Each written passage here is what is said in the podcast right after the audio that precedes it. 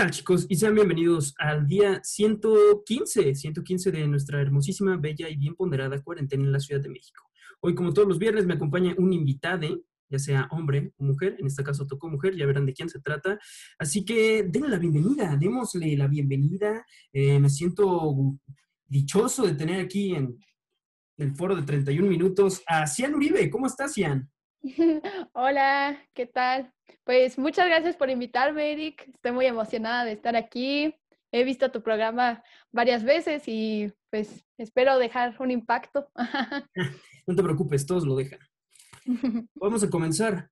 ¿Cómo, cómo, cómo te enteraste de esta, de, de entrada de la suspensión de clases? Mm, pues fíjate que ese jueves habían hecho un, bueno, la, escuela de empresariales había llevado a Slobotsky. Entonces, eh, le había comprado, le había comprado un boleto a mi novio para que lo fuéramos a ver. Entonces lo fuimos a ver y saliendo, un amigo me había prestado su credencial para que él pasara. Entonces fui y se la devolví y mi amigo me dijo que los de medicina le estaban diciendo que ya se había cancelado y que pues ya era cuestión de horas de que nos dijeran a nosotros. Y pues ya, mi novio no va en esta escuela, va en el TEC. Entonces ya los dos sabíamos que para todas las universidades, pues ya de plano ya iba a ser cierre total. Ok. Mira, yo no me acordaba de ese show y me acuerdo que, yo sí me sentía bien gacho porque yo sí lo quería ver. porque... Pues estuvo curioso.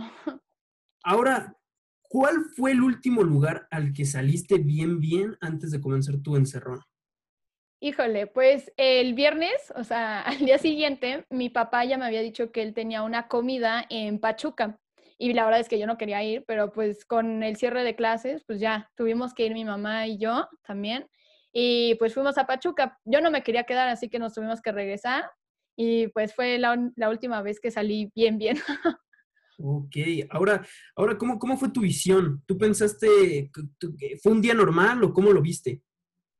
Mm, pues no sé, o sea, sí, creo, o sea, siento que sí, ya había un poco de tensión porque ya avisar de plano de que ya se van a cerrar algunos servicios, las escuelas y así, siento que asusta a la gente. Pero en parte, mucha gente creo que no se lo tomó en serio porque pues cuando yo venía de regreso y así, yo veía que pues, todo seguía igual. Hasta pues, ya una semana tal vez, ya la gente sí se empezó a asustar porque pensaron que pues, el virus no iba a llegar. O sea, la gente sigue pensando incluso hasta ahorita siendo un mito. Entonces. Sí, completamente de acuerdo. Ahora, dime, ¿hay algo que extrañes de tu vida pre-cuarentena? ¿Hay algo que definitivamente no extrañes? Uf, pues extraño, pues como todos, o sea, salir, en especial con mis amigos, porque la última vez que los vi fue en enero, entonces creo que es algo muy fuerte, o sea, y es muy difícil contarme con ellos porque por las universidades, porque algunos son, pues se volvieron foráneos.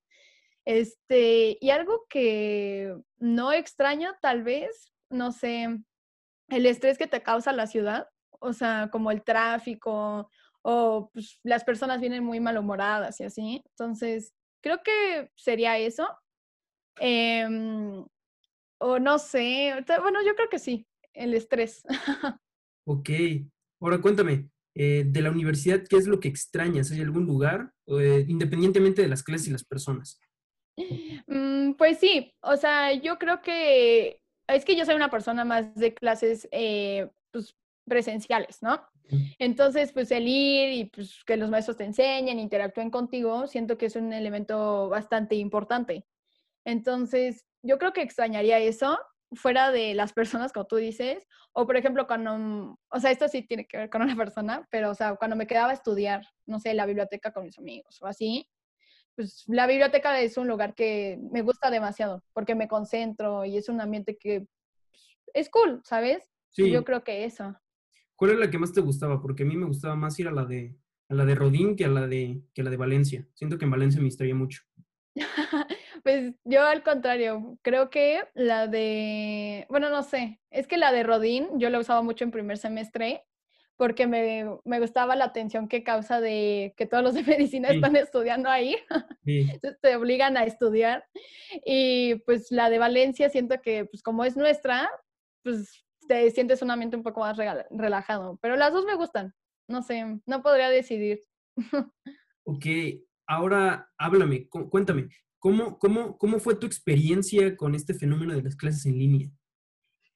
Híjole, pues la verdad es que siento que en especial los maestros que me tocaron en el semestre tardaron un poco en adoptarse, o sea, no, o sea, por ejemplo, mi maestro de humanidades, así rapidísimo nos dijo, vamos a usar esto, así van a estar las cosas y listo. Ajá.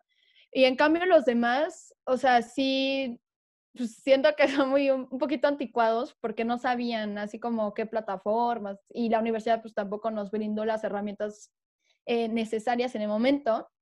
Entonces siento que sí tardaron en adaptarse. Por ejemplo, eh, Soriano, que me daba romano, no, o sea, de plano dijo, yo no doy clase. O sea, lean esto, yo no voy a dar clase, solo se los doy a los, a los del ITAM, pero a nosotros nada. Y ya hasta el final, o sea, ya cuando era el examen final, decidió darnos así cuatro clases. Y bueno, ni siquiera eran clases, eran resoluciones de casos, de a ver cómo lo podríamos hacer nosotros, pero nada más, pero no dio clases. Y los demás, eh, por ejemplo, eh, el de argumentación, eh, Eduardo Aguilar, él sí se rifó. Nos decía como, pues lean esto, vamos a seguir la clase igual. Le echaba ganas, le echaba entusiasmo. es un profesor muy bueno, muy dinámico, que le gusta, es apasionado, entonces te transmitía eso incluso por la pantalla.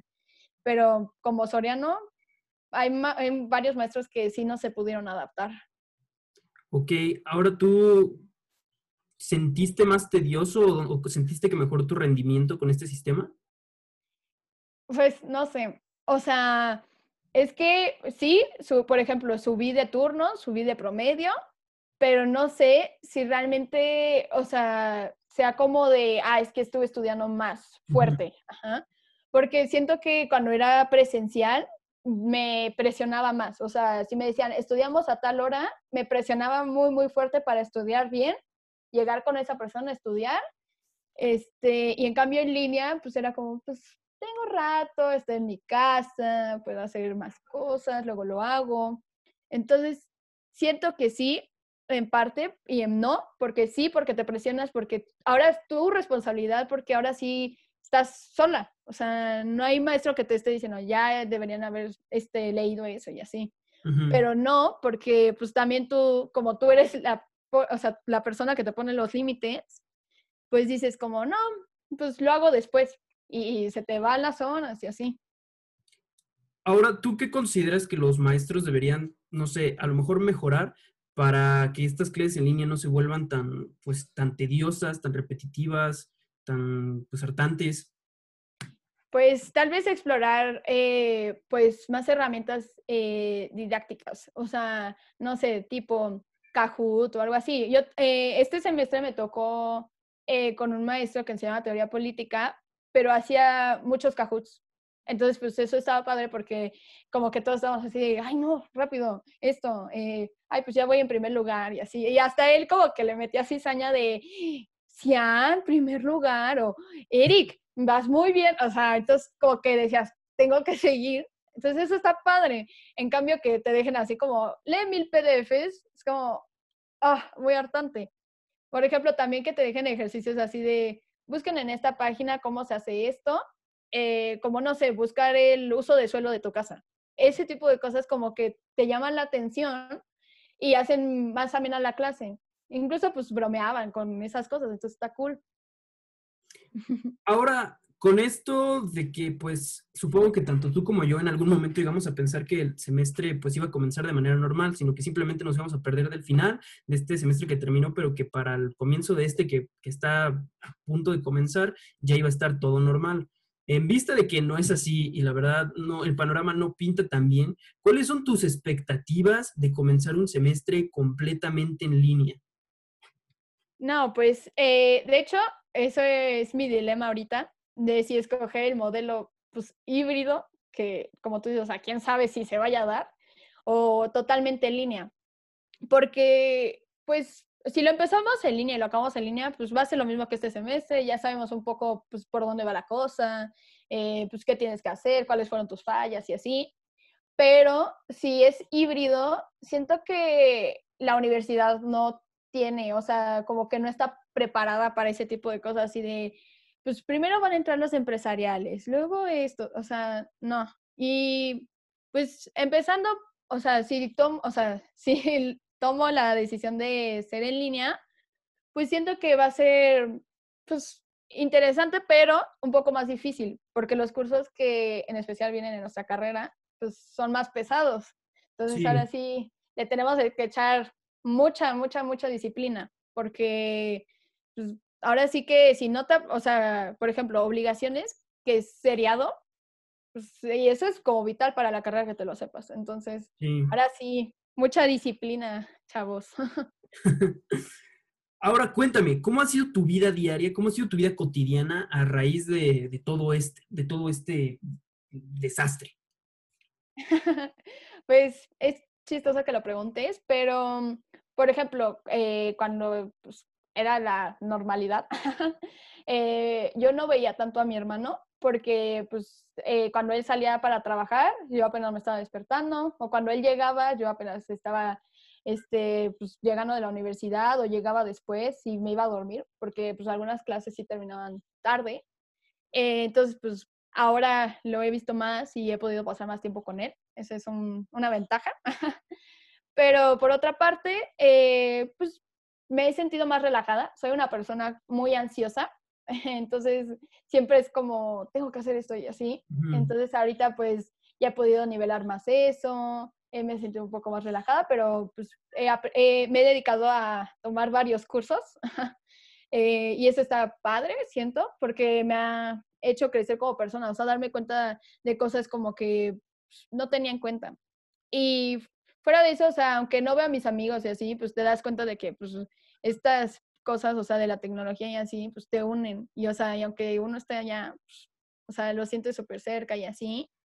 Y pues fuera de eso, o sea, eh, pues he tenido el privilegio de ver a mi familia, o sea, porque, y pues de mantenernos a flote, porque aunque la pandemia nos pegó, o sea, seguimos estando bien.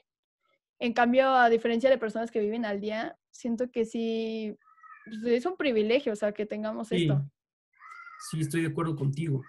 Ahora, cuéntame, justo hablando de privilegios, tú, en tu posición de alumna, de ciudadana, de pues, habitante del país, ¿consideras que esta crisis se ha manejado de manera adecuada por las autoridades? No, o sea, creo que el control ha sido muy deficiente. O sea, desde el principio que eh, pues decidieron cerrar las escuelas y todo eso, me pareció al principio bien, adecuado para poder controlarlo. Pero creo que el fallo estuvo en que, en primer lugar, nadie lo respetó. y en primer lugar, o sea, bueno, en segundo, no dijeron las estadísticas reales. Y, o sea, si bien las hubieran dicho, o sea, la gente se hubiera paniqueado y todo eso, aunque sí lo hizo, pero se hubiera paniqueado más. Eh, siento que hubieran tomado más en serio el hecho de, me tengo que quedar en mi casa porque me puedo morir, o sea, o puedo contagiar a los demás o así.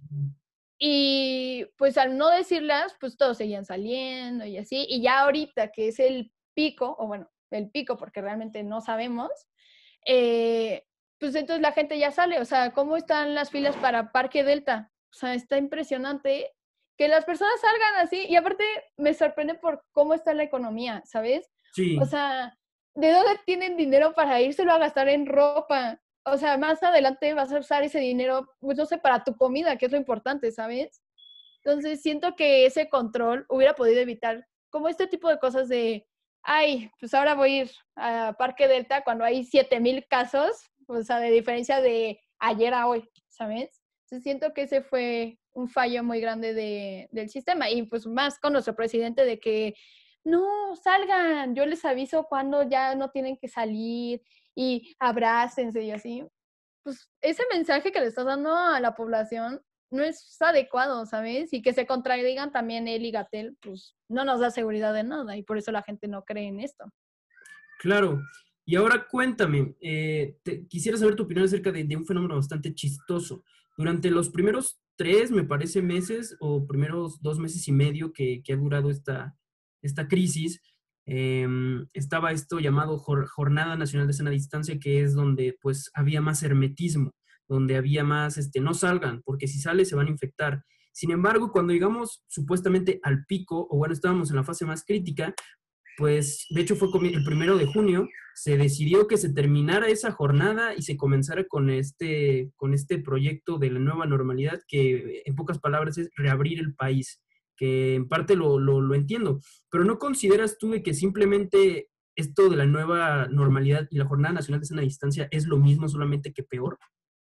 Pues sí, porque, o sea, es que fíjate que siento que, o sea, bueno, tengo un conocido que se justificó, o sea, diciendo como cumplí la cuarentena, ¿no? Y ahorita que ya es, eh, ya estamos en semáforos, pues eso significa que ya puedo salir, ¿no?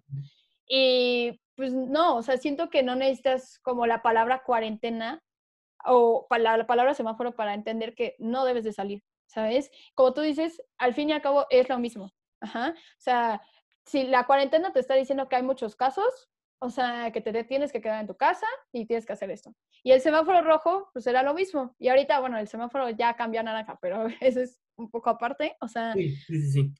que, o sea, ¿cómo voy a creer que necesitas en serio la palabra cuarentena para quedarte como, o sea, porque estoy de acuerdo contigo de que es lo mismo. O sea, y, y esa persona solo dijo como, no, pues es que voy a salir a ver a mi novia yo ya cumplí con la cuarentena, sí voy a tener medidas, pero pues ya no estamos en cuarentena, ya hay semáforo. Y un amigo le puso como, pues que sea semáforo y que te estés excusando en eso, pues tú eres parte del problema también, ¿no? O sea, si estás saliendo a cosas pues relativamente innecesarias. Ajá. Y en especial si son distancias eh, largas, siento que pues, te estás exponiendo más, aunque tomes las medidas, lo que sea, ¿sabes? Entonces, sí, siento que es exactamente lo mismo, solo que, pues, como dices, diferente nombre, pero la gente no entiende eso. O sea, no tenemos la cultura para saber respetar las reglas o las indicaciones que nos dicen.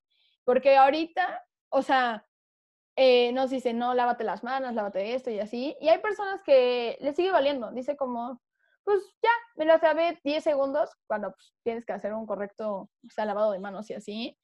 Y pues no, no tenemos esa cultura, o sea, simplemente seguir una instrucción, no te cuesta así 10 minutos o algo, o sea, te costará lo mucho un minuto y ya, o sea, estás salvando tu vida, la de otros, o sea, si no es que, si no es la tuya, es que puedes contagiar a los demás. Ahora, ¿consideras tú que tenemos un grave problema de desinformación en cuanto a este aspecto? Uf, pues Creo que sí. Y porque, o sea, creo que sí por, por lo que dije de, de, que como están modificando las estadísticas y eso, entonces la gente cae en un sesgo de que, ah, pues es que ya dijeron que ayer fue el pico, pero ahora están diciendo el pico y el pico y así. La gente se harta y ya no ve esas noticias. O sea, dice, ¿para qué sigo viendo eso? O sea, ya me hartó el coronavirus, ya, voy a ver otra cosa. Y entonces las personas al dejar de ver eso, entonces dicen, o sea, después de un tiempo dicen como, no, pues ya no existe. O sea, ya porque no he visto nada de eso y yo lo he ignorado, o sea, ya no existe. Y pues no, o sea, sigue estando ahí. Entonces la gente decide como ignorar las reglas y todo eso. Y pues es lo que nos trae que, ay, no, pues voy a salir al parque. Eh, o, ay, es que voy a ir acá. O sea, es mucha desinformación en ese aspecto. Y en el aspecto de que, o sea, si bien nos dieron la información, pero tal vez eh, pues no tienes los recursos, ¿sabes? O sea, como dije, la gente que vive al día puede que no tenga una vivienda digna o que no tenga este acceso al agua o cosas así, y pues no, ni siquiera se puede lavar las manos, ni siquiera pueda comprarse un cubrebocas, algo de así de simple. Entonces, pues se exponen más, ¿sabes? Entonces, si ese tipo de cosas no pueden llegar a su alcance, eh, pues menos más, o, sea, menos las medidas como de, no, pues este, el semáforo naranja indica que es esto, o sea, no, no, no van a llegar a entender eso, ¿sabes? Ahora, qué bueno que tocas esto, porque te quisiera, tú, y yo sabemos justo que existe esa población que, de personas que pues no tienen necesidad de salir porque no se ha afectado su salario, bien pueden trabajar perfectamente en su casa y le siguen pagando, eh, no tienen algún familiar que, pues tenga que salir y los han llamado en internet eh, covidiotas. Existe ese sector y además están las personas que acabas de mencionar, que pues sí tienen carencias, sí tienen que salir, no, no por, porque no tienen de otra. Entonces, para este, para este sector de personas, ¿consideras tú que se les debe de, de, imponer medidas coercitivas o sanciones coercitivas? Pues creo que si se hubieran aplicado desde el principio, eh, pues se hubieran evitado obviamente muchísimos eh, contagios entonces eso creo que sí hubiera sido un poco lo correcto. O sea, de que pues, si necesitas salir al súper, ok, te supervisan, vas al súper y te regresas y ya. O sea, así no te expones ni expones a los demás.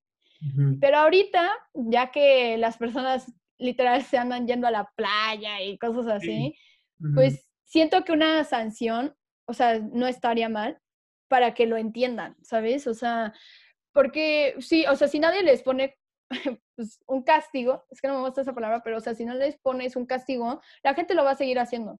Así de, ah, pues nadie me dijo nada, pues entonces lo puedo seguir haciendo. O sea, pues me vale. O sea, nadie de mis amigos tiene COVID. Ajá, así.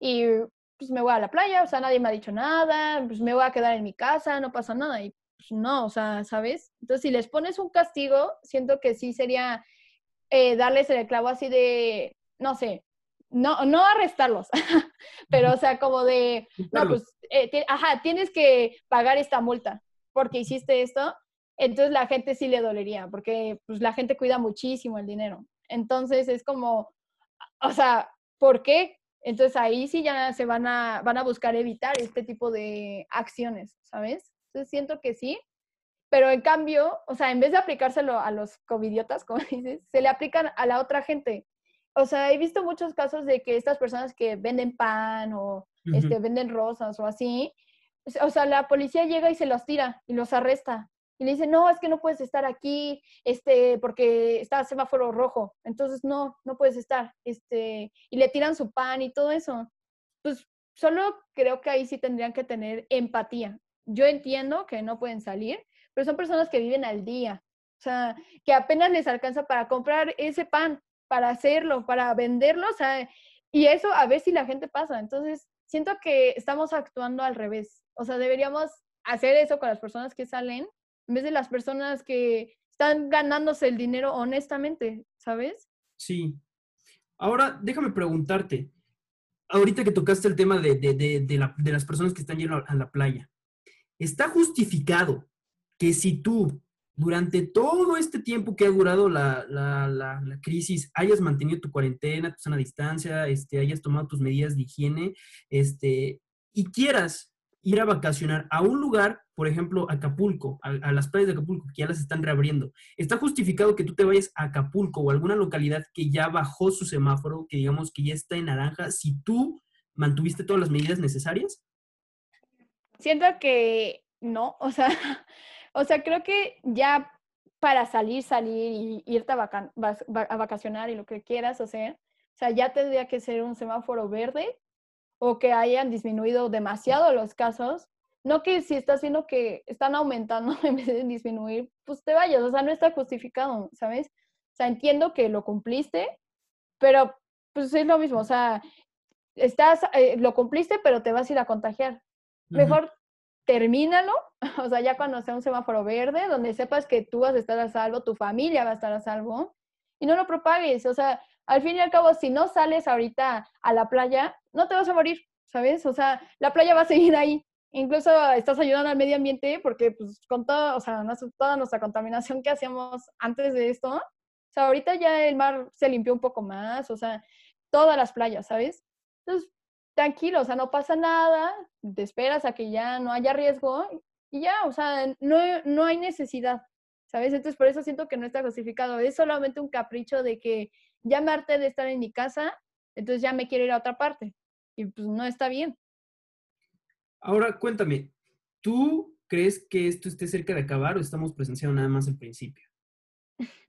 pues la verdad, una cosa que me dijo mi novio desde hace como ya un mes, es que él ya había dado por perdido este año.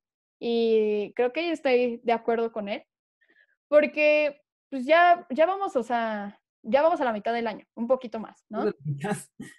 O sea, pues no veo que esto se vaya a acabar, o sea, yo creo que pues hasta enero y eso dándole con esperanza, porque, pues, o sea, con la gente saliendo y no tomando medidas y estos caprichos, pues no. O sea, y yo entiendo que tenemos que reactivar la economía, ya pues, todo tiene que empezar a funcionar porque si no, pues nos vamos a ir así derrumbando más. Em, pero pues, nadie está tomando las medidas que deberían. Entonces, no creo que esto se acabe. Y en especial con eso de que pues la vacuna apenas se está desarrollando y así.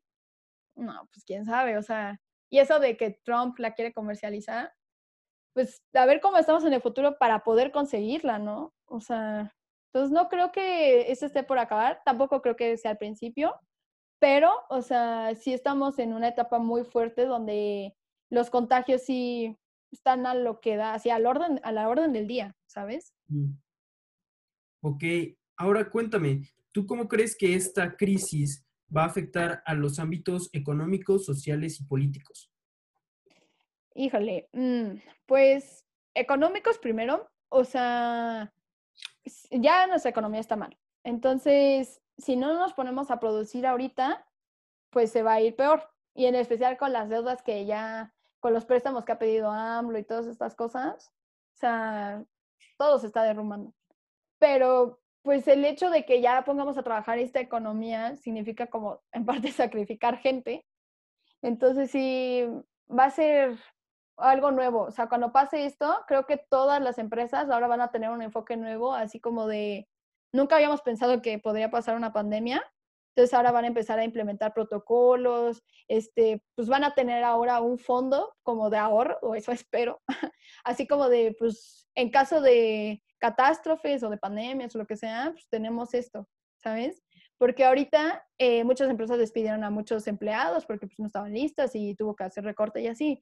En cambio, creo que esto sí va a hacer que, aparte de que las eh, empresas que están actualmente, o sea, modifiquen y se adapten y esto, o sea, surjan nuevas con nuevas ideas sobre esto, ¿sabes?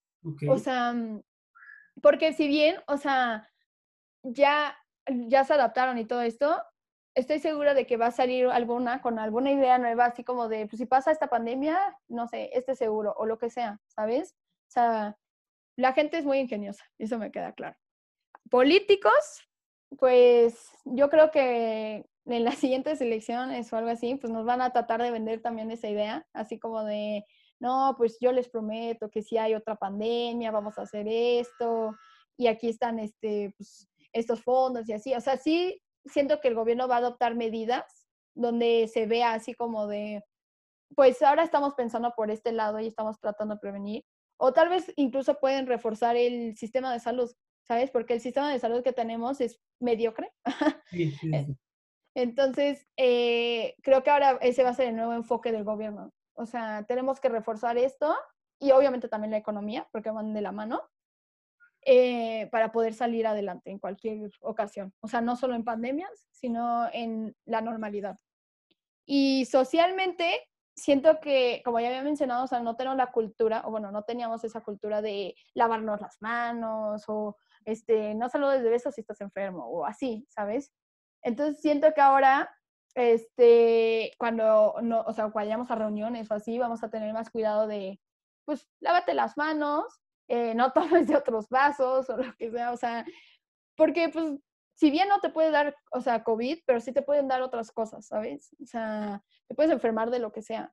Entonces ahora siento que la gente sí va a tener como más en cuenta eso de, pues las enfermedades existen, o sea, están en todas partes y te puede, o sea, tan simple como que te laves las manos con jabón te puede salvar. O que lleves un gel antibacterial a donde sea que lo lleves, ¿sabes? Porque además de eso, de que no te las lavas y te puedes enfermar y lo que sea, la gente tiene la maña de tocarse mucho la cara, ¿sabes? Sí, sí, sí yo también estoy incluido ahí. Entonces, eh, pues creo que ahora van a tener en cuenta también eso de, no, o sea, si tocaste, no sé, si vas en el metro y tocaste un tubo o lo que sea, y luego te tocas la cara, o sea, sí vas a tener más presente así de, o sea, no, no, no debo de hacer ese tipo de cosas, porque me puede dar algo, simplemente. Ajá, y van a tener más empatía en ese sentido pero, eh, porque pues, no, te digo, o sea, no solamente somos nosotros, tenemos que pensar en los que nos rodean. pero pues también existe por la otra parte de que puede, o sea, siempre va a existir, existir gente que diga, no, las enfermedades no existen, o sea, son mitos y así. Entonces, pues, ese es el trabajo de, de, las nuevas generaciones, o sea, erradicar ese tipo de desinformación o, o ignorancia. Ajá. Ok, nada más, ah, nada más quisiera agregar a una, a una, cosita que dijiste. Mencionaste que efectivamente que, pues, el gobierno puede enfatizar en este en mejorar el sistema de salud, pero pues hay, hay, que recordar que de hecho eso se suponía que era una promesa de campaña, se suponía que iba, con eso también llegó, llegó al poder el actual presidente. Entonces me gustaría preguntarte, ya para pasar este, a otro tema, eh, ¿tú crees que esta, que esta pandemia represente un golpe para el actual gobierno? Pues sí, porque, o sea, fuera del sector eh, salud y eso, o sea, AMLO tomó, bueno, hizo movimientos, mejor dicho, o sea, que pues no, no, no tenía que haberlos hecho en ese momento, ¿sabes? O sea, por ejemplo, la ley de amnistía, ajá, que, o sea, liberó, mm, pues, no sé, creo que cinco mil presos, ajá, y este, y pues ni siquiera supo dónde ponerlos, ajá, o sea, ni siquiera les dio trabajo, nada de esto, o sea, solamente los metió. Eh, fue un movimiento muy brusco porque afectó la economía, afectó a la salud, todo eso, y afectó a la seguridad de las personas, porque muchas personas tienen esa idea de que los presos pues no se pueden reintegrar, ¿sabes? Entonces, eh, también nos hace falta eh, desarrollar ese tipo de programas de reinserción. Entonces siento que, pues sí, podría ser un golpe, porque con ese tipo de movimientos de liberar presos, este, no dedicarle dinero al sector salud, eh, decir que no existe, todo, todo ese tipo de cosas, eh, pues la gente, o sea, si bien sigue justificando sus acciones, o sea, los demás ya no le creen, ¿sabes? O sea, y menos con este tipo de cosas de, ah, sí, voy a mejorar el sistema de salud, pum, llega la pandemia y 7000 contagios en un día, o sea. Entonces, creo que sí, sí va a ser un golpe muy fuerte. Eh, no sé cómo lo vaya a justificar. Aparte de que en sus mañaneras nunca nos dice nada relativo, o sea, o importante o verdadero, para empezar. Entonces, creo que sí. O sea, creo que esto va a dejar una marca muy fuerte en la historia de México. Ok, ahora para concluir este bloquezote de preguntas, cuando seas seguro salir, ¿qué es lo primero que vas a hacer tú? Híjole, pues yo creo que, pues, no sé, salir con mis amigos, o sea, hacer una reunión, o sea, ya así de que no haya riesgo de nada, entonces sí, hacer una reunión, porque los extraño un buen. Aparte, yo creo que para cuando ya este, podamos salir, pues ya habrá pasado mi cumpleaños, entonces, pues celebrarlo, aunque ya haya pasado.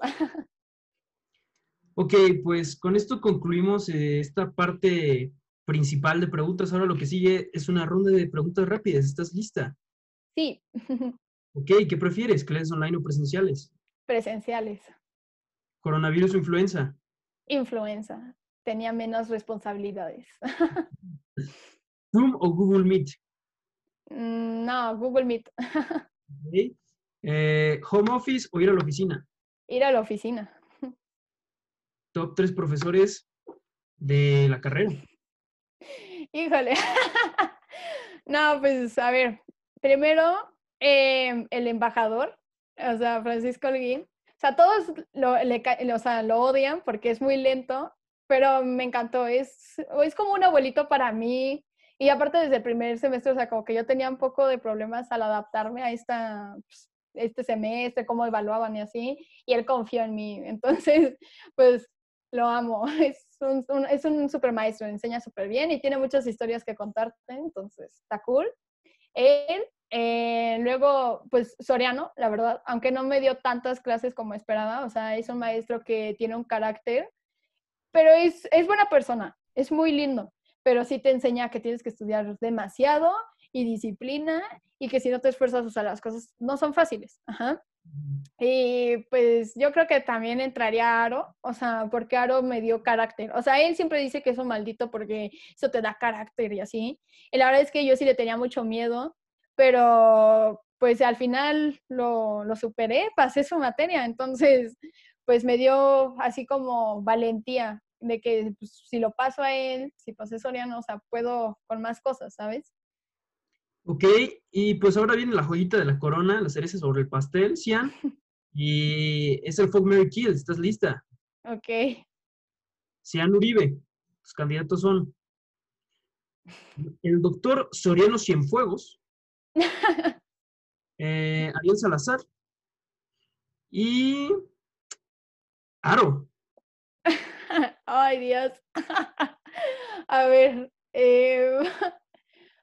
Ay, no sé, está muy difícil, porque Ariel tenía un perrito y su perrito me gustó mucho. Era, y eso, eso lo convirtió en humano. O sea, la última clase nos enseñó su perrito y como tenía muchísimo cariño a él. Entonces, mmm, tal vez me caso con Soriano. Eh... no. Mato a Aro porque, híjole, como esposo y pues, para One Night Stand, no creo. Entonces el de viene se queda como pues, para, para una noche, ¿no? Excelente, pues muchas gracias, Ian. Eh, ¿Algo que quieras agregar antes de concluir? No, pues respeten las normas, muchachos, y cuídense. Todo, todo va a estar mejor, pero si le echamos ganas. Y suerte en su semestre. Excelente. Pues con esto concluimos, chicos. Eh, recuerden que nos pueden escuchar completamente gratis en Spotify y en Anchor. Y pues nos vemos el día de mañana con otro invitado sorpresa. Y recuerden, no salgan de casa. Bye bye.